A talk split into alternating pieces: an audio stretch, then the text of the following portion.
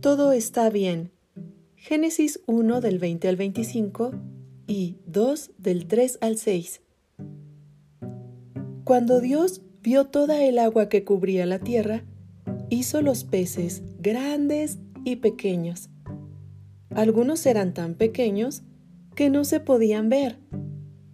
Hizo aves grandes y pequeñas, de muchos colores, para que volaran en el cielo.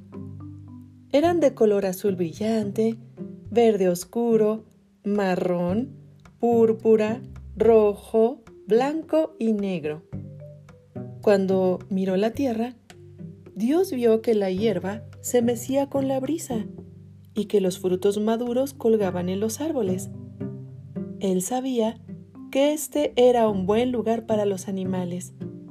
Entonces hizo abejas pequeñitas y grandes elefantes cocodrilos, ovejas, leones y toda clase de animales. Pero no tenían nombres todavía.